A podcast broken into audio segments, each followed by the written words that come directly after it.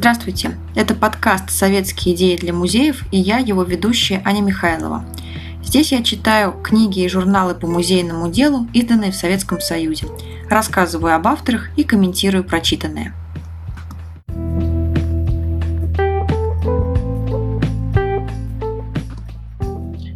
Я держу в руках одну из самых своих любимых книг по музейному делу. Это книга Николая Ильича Романова «Как устраивать местные музеи». Она вышла в свет в Москве в 1919 году. И ее можно считать одним из первых учебных методических пособий, в которой музей рассматривается комплексно и с точки зрения подхода к его управлению и развитию. Эта книга напоминает мне по структуре, по содержанию, по интонации современные британские и американские учебники. И возникает, наверное, закономерный вопрос, как тогда получилось в 1919 году написать что-то подобное. А, Николай Ильич Романов был и теоретиком, и практиком музейного дела, искусствовед по образованию. Он несколько лет, с 1923 по 1928 год, был директором а, Музей изобразительных искусств, который мы сегодня знаем как ГМИ имени Пушкина, а, преподавал искусствоведение.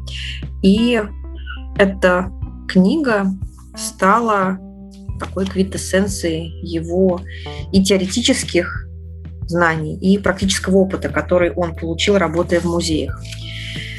Как устроена книга? В ней семь разделов и предисловия, и такие главы. О духовных ценностях и необходимости их сохранения, назначение музеев, местные музеи, местные музеи в Альтене и Гильдесгейме, Volkswagen в Хагене, музей Рёскина, о размещении собраний местного музея, как может работать местный музей, о здании, плане, внутреннем устройстве и характере зал местного музея и служебный состав и денежные средства местного музея, связь музея с обществом и кооперацией. Текст был закончен в сентябре 1918 года, и книга была издана в 1919 году. И я хочу прочитать вам сегодня несколько фрагментов, наверное, из разных глав, чтобы дать представление о подходах, которые показывал и распространял Николай Ильич, и показать, насколько актуально и, может быть, даже злободневно звучит то, что он написал более чем сто лет назад. Поэтому несколько фрагментов сейчас вы услышите. Предлагаемый вниманию читателей очерк представляет опыт изложения тех стремлений и начал, которые выстились постепенно в жизни современных музеев Западной Европы и Америки, и теперь всюду полагаются в основу музейного строительства и деятельности. Многое из сказанного в очерке представляет разработку этих общих начал применительно к русским условиям и проверено автором на опыте. Работники и руководители музеев, может быть, и не найдут здесь для себя ничего нового, но очерк предназначен для более широкого круга читателей, для той Руси Великой, которой предстоит теперь самой зажигать повсюду в городах и селах очаги культуры и света. Одним из этих очагов может сделаться и местный музей. Задача очерка – изложить систематический вопрос о местном музее в современном смысле слова, то есть разъяснить сущность этого понятия, познакомить с основными типами местного музея, показать его устройство и возможные пути его просветительной работы и влияния.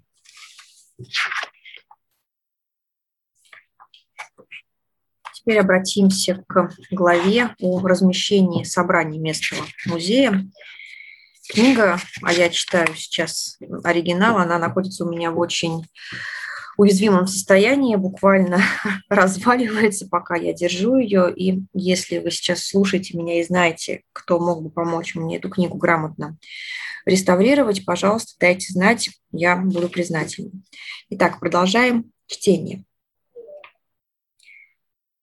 Руководитель современного музея вообще должен однажды навсегда признать, что для посетителей музея важно не количество, а качество предметов, их внутренняя ценность и значение.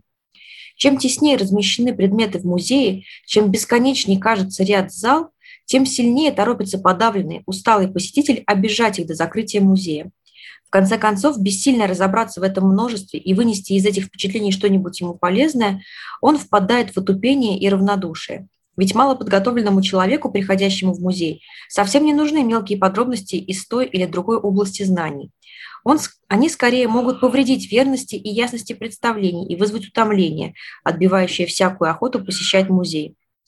Известный русский художник Серов однажды, полушутя, полусерьезно сказал, что ему всегда доставляет большое удовольствие вид совершенно ровной, пустой стены, свободной от картин. Так надоели ему те картины, которыми у нас по большей части любят украшать жилище. Несмотря на крайность этой мысли, она особенно понятна всякому хранителю музея. Нужно помнить, что нет в музее ничего дороже, если не считать самих собраний, чем свободное место на стене или в зале, Поэтому недопустимо заполнять их лишними вещами, принимая без разбора все предметы, которые приносятся музею в дар часто только потому, что они не нужны самому дарителю. Если музей своей работой привлечет сочувствие населения, то заранее можно предсказать, что он, он будет быстро расти, и очень скоро его собранием станет тесно в первоначальном помещении. А между тем, с теснотой музейных помещений можно мириться только в первое время существования музея, Впоследствии она делается самым главным препятствием для его правильной работы и развития. Посетители, толпой заполняя комнаты музея, не могут в тесноте рассматривать предметы удобно и покойно и заслоняют их от взоров друг друга. Движение большой толпы в тесной комнате может при неосторожности вызвать даже порчу предметов и витрин. Но особенно вредит теснота правильному размещению предметов, которые приходится располагать слишком близко друг от друга, нарушая красоту общего вида комнаты и вызывая утомительное впечатление пестроты и загроможденности, свойственных скорее кладовой, чем музею. Теснота не позволяет также выставить новые собрания, приобретенные музеем, устраивать экскурсии и временные выставки. Поэтому необходимо уже с первых лет существования музея стараться подготовить все условия и средства для возведения особого здания, предназначенного именно для данного музея в его расширенном виде. Не располагая обширным и удобно устроенным зданием, немыслимо правильно устроить музей и обеспечить для него возможности развития и живой работы. Конечно, при осуществлении замысла на практике приходится всегда сталкиваться с требованиями жизни. Действительность, недостаток денег или неудобный земельный участок мешает иногда осуществить эти условия во всей полноте, но их все-таки полезно иметь в виду, потому что при некоторых усилиях можно победить много неудобств и довольно правильно решить задачу даже там, где все как будто бы этому препятствует. Ниже как раз и выясняются основные требования к зданию, предназначенному для музея, насколько они могут быть оправданы не только общими соображениями, но и указаниями опыта. Но самое лучшее, заботливо обдуманное здание музея может оказаться никуда не годным, если в нем нет хорошей вентиляции и отопления. Вентиляция должна дать возможность быстро в 15 минут освежить весь воздух в музее, даже при большом скоплении народа. Так как в залах со стеклянными перекрытиями летом становится невыносимо жарко, то кроме обычной вентиляции необходимо, чтобы летом в каждом зале 4-8 стекол в потолке могли быть открыты, и чтобы чердак над стеклянным потолком также имел несколько отдушин для тяги и обмена воздухом. Практика показывает, что устройство отверстий и отдушин в соединении с двукратной забелкой стекол крыши в течение трех летних месяцев совершенно избавляет от жары и духоты. И теперь несколько фрагментов из заключительной седьмой главы, посвященной штату сотрудников музея. В высшей степени важно для всякого музея иметь в своем служебном составе лиц, умеющих чинить, чистить и реставрировать хранимые в музее предметы. Нужда в таких работах бывает постоянной в отделе быта, чистка и починка материи, одежды, вышивок, и особенно в отделе искусства – Реставратор последнего отдела должен быть художником по образованию и изучить дело реставрации картин и гравюр под руководством опытного реставратора одного из больших столичных или заграничных музеев. Советы и работа полуинтеллигентных реставраторов-самоучек могут только принести непоправимый вред музею. Время от времени музей должен давать возможности реставратору знакомиться с приемами реставрации, принятыми в заграничных музеях. С этой целью реставратор должен получать командировки от музея. Каждому музею также необходимо иметь фотографа, могущего художественно исполнять фотографические снимки для музея. Фотограф должен находиться на службе в музее и, если не все дни, то все же несколько дней в неделю, отдавая всецело для работы в музее. В заключении следует коснуться и вопроса о денежных средствах, необходимых для устройства и существования музея. При практическом осуществлении дела вопрос о суммах, которыми располагают устроители музея, должен в сущности стоять на первом месте, так как от размера этих средств зависит все дальнейшее. Нужно заранее примириться с мыслью, что на небольшие средства нельзя устроить даже небольшого хорошего музея, что музей вообще становится тем более значительным и производительным в работе, чем большими средствами он располагает. При ассигновании средств на устройство музея необходимо прежде всего значительную часть этих средств отделить на приобретение коллекции, которые должны составить основу музейных собраний. Иначе дело может кончиться тем, что будет выстроено здание музея, которое надолго останется пустым или, что еще хуже, будет наскоро заполнено предметами случайного характера и плохого качества.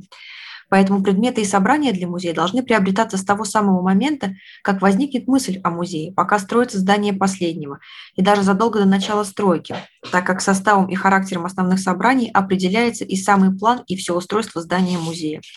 Когда музей уже устроен, то потребуются новые большие ежегодные ассигнования для покрытия расходов, вызываемых различными нуждами музея, как оплата труда многочисленных работников, необходимость постоянных приобретений для пополнения собраний, затраты на просветительные цели и музейные издания, которые не могут быть доходной статьей.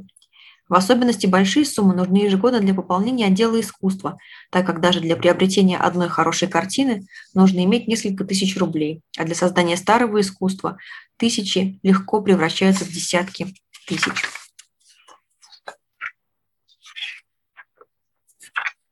И, наконец, чем заканчивается эта книга. Как источники самопознания и очаги высших духовных интересов, местные музеи явля- явятся доступными для всего народа школами культурности и сознательной любви к родине – в этих школах будет всесторонне раскрываться перед глазами посетителей союз жизни с искусством и наукой, но при этом все увидят и почувствуют также, что жизнь направляется здесь к ясной цели. Наука является ступенью к истине, а красота возбуждает жажду творчества. Если эти местные музеи и школы будут созданы в России при содействии кооперации, то с именем ее 20 век свяжет дело возрождения России, восстановления ее счастья, благосостояния, силы и свободы.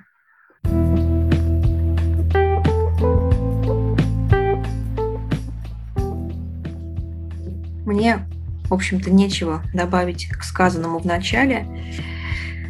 Мне кажется, что эта книга должна стать настольной для специалистов по музейному делу, потому что, на мой взгляд, она служит таким мостиком между традициями, которые были еще заложены в дореволюционной России и нашей современностью. Книга вышла, получается, да, в сложное для страны время, и в ней звучит скорее вот это вот не знаю, дореволюционная интонация. Здесь еще нет такой политизации содержания, которую мы с вами наблюдали в более поздних трудах. И хочется надеяться, что рано или поздно руководители да, музейного направления, те, кто создают и развивают музеи, смогут делать это совместными усилиями, грамотно, достойно на общее благо нашей страны.